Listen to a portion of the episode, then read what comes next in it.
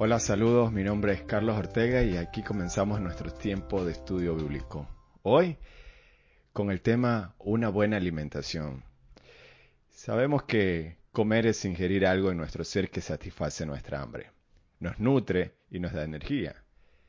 Lo que comemos suple nuestros cuerpos con nutrientes, de modo que nos sustenta e incluso nos hacen crecer.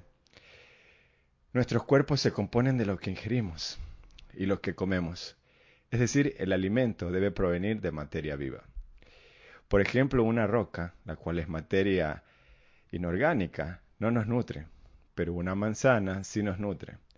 Asimismo, la comida espiritual es ingerir algo de la vida divina. La verdadera comida espiritual nos satisface interiormente y nos fortalece para vivir como cristianos. A medida que ingerimos la comida espiritual, crecemos. La palabra de Dios es vida y da vida. Una buena alimentación adaptada a nuestras necesidades nutricionales promueve la salud, previene las enfermedades y en general mejora nuestra calidad de vida. Sin embargo, mucha gente que pudiera alimentarse bien a menudo se conforma con alimentos de comida chatarra, alta en calorías y de bajo contenido nutritivo. Lo mismo sucede con el alimento espiritual de la palabra de Dios. Muchas personas, ya sea por ignorancia o negligencia, no aprovechan el alimento espiritual nutritivo que tienen al alcance y se conforman con ingerir alimento espiritual chatarra, adulterado y tóxico para el alma. A simple vista se ve apetitoso y hasta puede satisfacer temporalmente el hambre espiritual, pero con el tiempo afecta considerablemente el proceso espiritual. Por esta razón es importante examinar muy bien el origen del alimento espiritual que ingerimos, sobre todo porque mucha de la enseñanza que se nos presenta hoy en día procede de fuentes contaminadas con filosofías huecas, antibíblicas y hasta demoníacas. Es lo que dice Colosenses 2.8. El primer punto que quiero que ustedes eh, tengan hoy es la importancia de una buena alimentación. Comer bien, en especial con la familia y amigos, ¿verdad? Es uno de los placeres de la vida.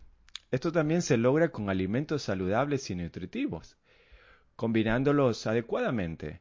¿A quién de nosotros no nos ha pasado que alguna vez comimos muy rico en algún lugar que nos invitaron y después queríamos regresar? Esos alimentos que servimos fueron muy buenos para nuestro cuerpo y para nuestro paladar.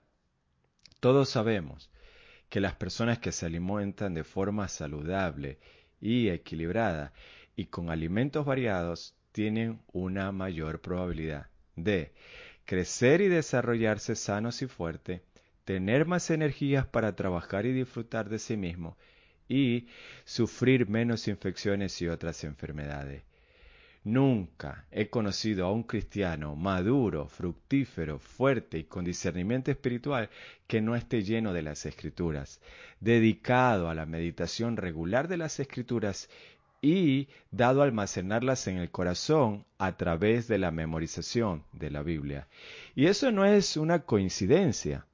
Entonces, lo que quiero hacer es persuadir a cada creyente de que es absolutamente esencial, después de llegar a la fe en Cristo, ser radical, profunda y experimentalmente devoto, inquebrantable e inquebrantablemente persuadido que leer, meditar, comprender, memorizar y disfrutar de las escrituras es absolutamente esencial para la vida cristiana, que incluiría estar en la palabra todos los días con el objetivo de que allí nos encontremos con Dios. Y poco a poco la gloria de su verdad llene y transforme nuestra vida. Ahora, ¿pero qué hay de los cristianos bien alimentados? Según el apóstol Pedro, el estar bien alimentado nos trae beneficio para nuestra vida. El primero, el primer beneficio es que nos ayuda en nuestro crecimiento espiritual. En Primera de Pedro, capítulo 2, verso 2, encontramos lo siguiente.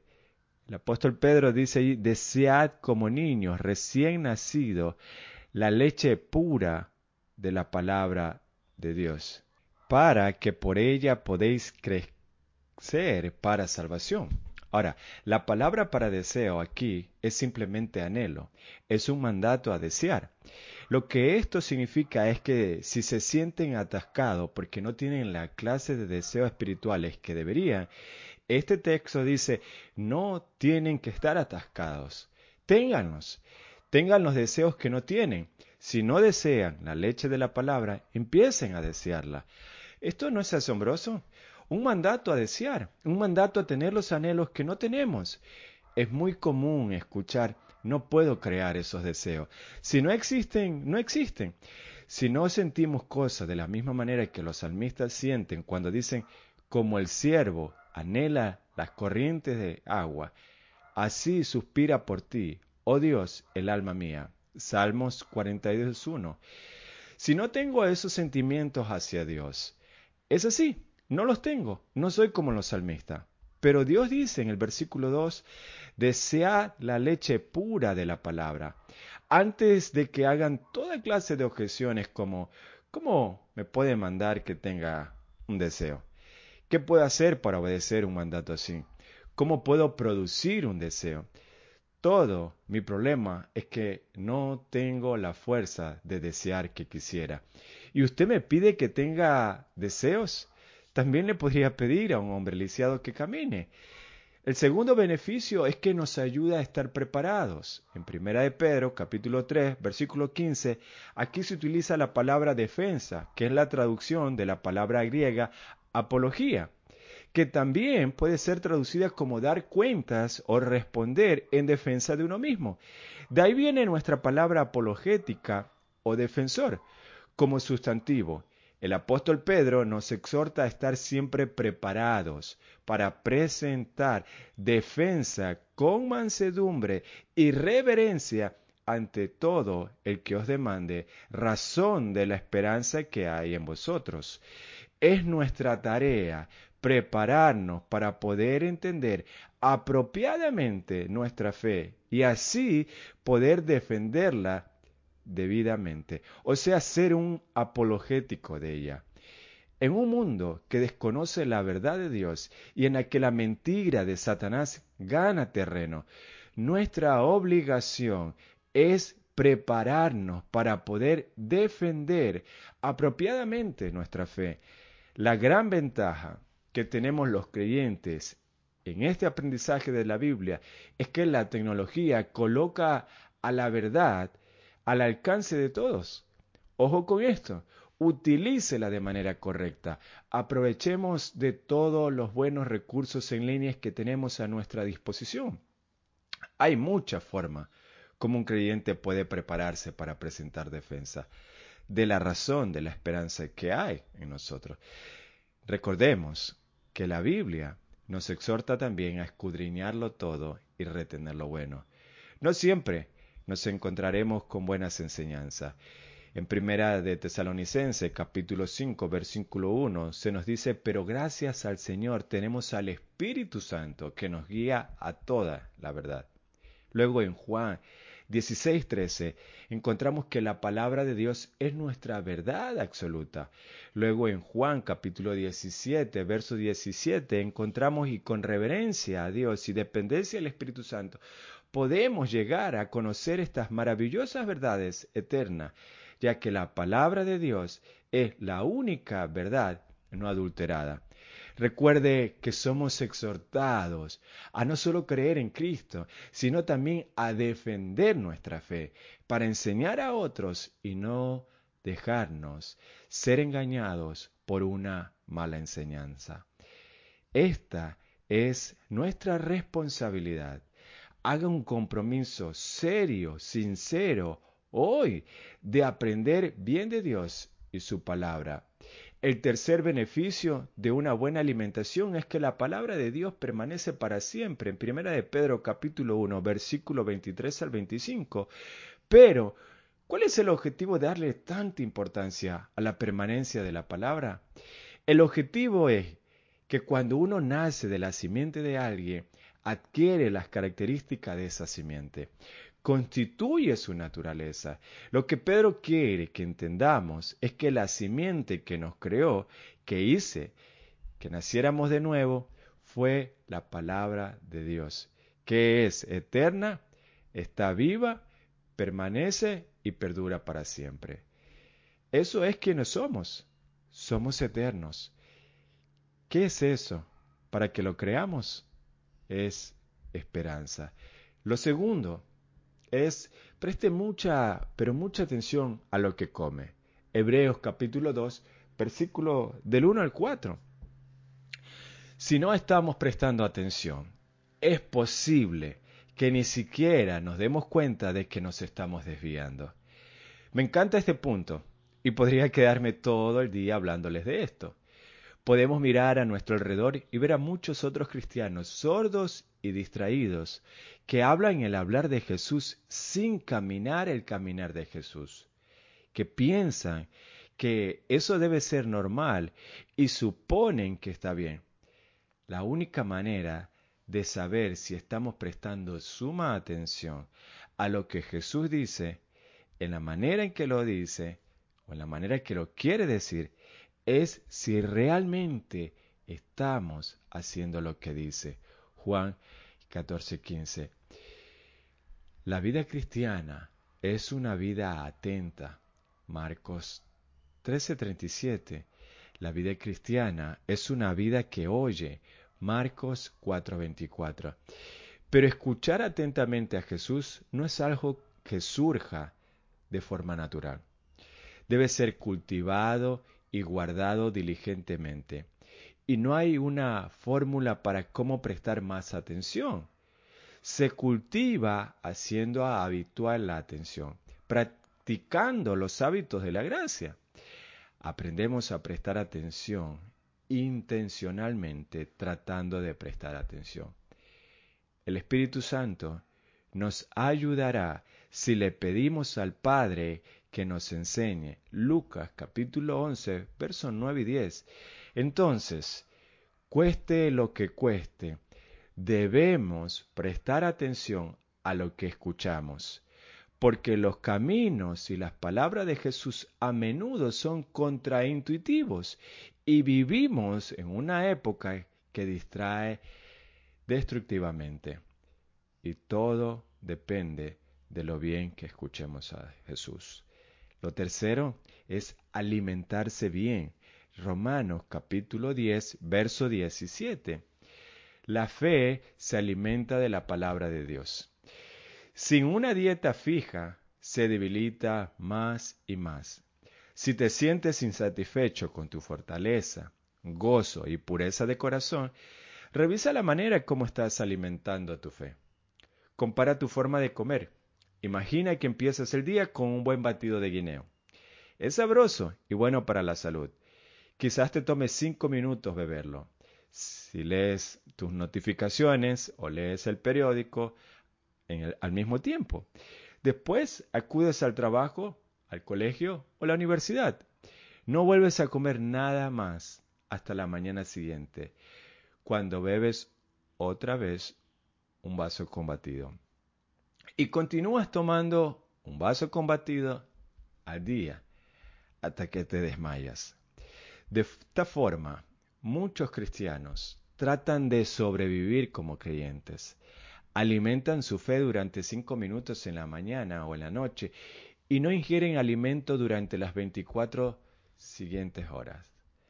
Algunos incluso se saltan una o dos mañanas y dejan transcurrir varios días sin alimentar su fe. Otros dicen, es que yo ya leí un versículo que estaba en las redes sociales. El efecto de no alimentar tu fe es que tu fe se muere de hambre. No es difícil de entender. Y cuando la fe está muriendo de hambre, es difícil e incapaz de hacer mucho. Le es difícil de confiar en Dios, adorar a Dios, regocijarse y resistir el pecado desfallece y tambalea. Pero algunos podrían argumentar, ¿cómo sabe que la fe necesita el alimento de la palabra para prosperar y crecer? Bueno, tengo algunos textos bíblicos como apoyo. Por ejemplo, Romanos 10, 17. Dice, así que la fe viene del oír y el oír por la palabra de Dios. Si la fe viene por la palabra, se va por la ausencia de la palabra. Luego encontramos en el Salmo 78, versículos 5 al 7, dice que Dios puso una ley en Israel, la cual ordenó que ellos, sus padres, enseñaran a sus hijos para que pusieran su confianza en Dios. En otras palabras, el objetivo de enseñar la palabra de Dios a nuestros niños es fomentar la confianza, es decir, la fe en Dios. Por lo tanto, la fe se alimenta de la palabra de Dios. Luego compara el Salmo, capítulo 1, versos 2 y 3 y Jeremías 17, 7 al 8. Uno dice que aquel que medita en la palabra de Dios es como un árbol fuerte. El otro dice que el hombre que confía en el Señor es como un árbol fuerte. ¿Cuál es? Es ambos. ¿Por qué?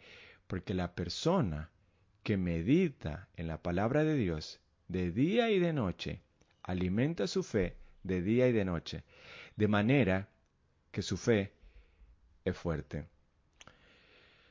Por lo tanto, si no la alimentamos, nuestra fe, con una dieta sustanciosa de verdad que da vida, la fe se marchitará. Todo esto significa que deberíamos memorizar las escrituras y guardar la palabra de Dios en nuestros corazones. Sabe, solo algunas personas se dan el lujo de poder abrir su Biblia constantemente. Sin embargo, todos podemos consultar nuestra memoria cada hora. De hecho, necesitamos hacerlo. Así que de todo corazón le invito a hacerlo. Cuando haces devociones en la palabra de Dios, elige una frase, un versículo y memorízalo. Esto es como si colocara fe, alimento en la despensa de tu mente. Durante el día, abre la despensa y le das un mordisco a ese bocado. Podría ser algo sencillo como nunca te abandonaré o yo estaré con vosotros. Tómalo y mastícalo cada hora. La nutrición alimentará tu fe y ésta crecerá fuertemente y podrás orar por fruto y vendrá. Permíteme, por favor, darte siete beneficios como conclusión de una buena alimentación. Sabes, esto te ayudará, te animará y te fortalecerá. Lo primero es que la Biblia te mantendrá alejado del pecado. Salmos 119:11. En mi corazón he guardado tus dichos para no pecar contra ti. Segundo beneficio, la Biblia quitará tus cargas. Salmos 119, 28. Se deshace mi alma de ansiedad. Susténtame según tu palabra. El tercer beneficio. La Biblia guiará tus pasos. Salmo 119, 105. Lámpara es a mis pies tu palabra y lumbrera a mi camino. Salmos 119, 5. Cuarto, la Biblia te traerá gozo. Salmos 119, 11. Por heredad he tomado tus testimonios para siempre, porque son el gozo de mi corazón. Quinto beneficio, la Biblia te guiará a la sabiduría. La exposición de tus palabras alumbra, hace entender a los simples. Luego en Primera de Reyes 3.9, Salomón le pide a Dios sabiduría para gobernar. El sexto beneficio es que la Biblia te dará paz. Salmo 119, 165. Mucha paz tienen los que aman tu ley, y no hay para ello tropiezo. Séptimo, la Biblia te traerá de vuelta a Dios. Salmos 119, 76. Yo anduve errante como oveja extraviada. Busca a tu siervo, porque no me he olvidado de tus mandamientos. A propósito, ¿cómo está su tiempo de comunión con Dios? ¿Usted se dedica a la lectura constante de la palabra de Dios? ¿Es para usted un hábito? ¿Es para usted, es algo que busca y anhela hacer la comunión con Dios cada día, leer la palabra, meditar en ella? Si no lo hace, le invito a que esto sea parte de sus nuevos hábitos, en este nuevo comienzo de año, que la palabra de Dios permanezca guardada allí en sus corazones. El Señor le bendiga.